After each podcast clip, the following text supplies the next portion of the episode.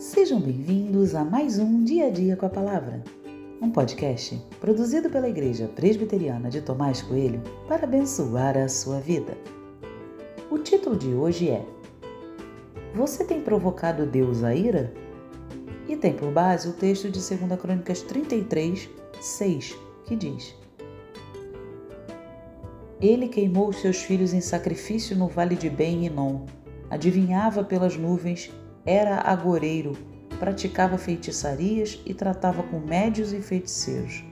Fazia continuamente o que era mal aos olhos do Senhor para o provocar a ira.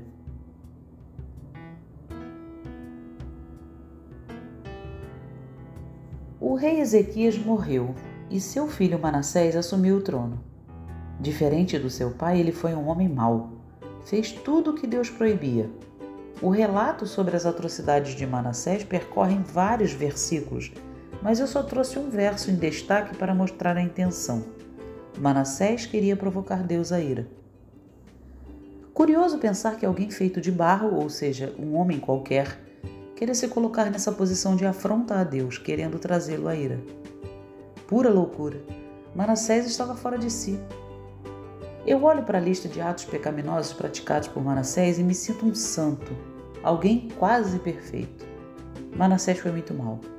Ele faz qualquer um parecer muito bom. E é exatamente aí que mora o problema.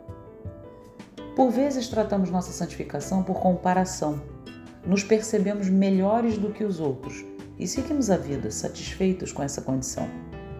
Contudo, não percebemos em que circunstâncias temos trazido a ira de Deus sobre nós.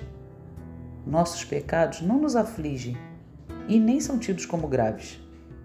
Olho para Manassés e percebo que a cegueira sobre o pecado pode nos levar a níveis absurdos.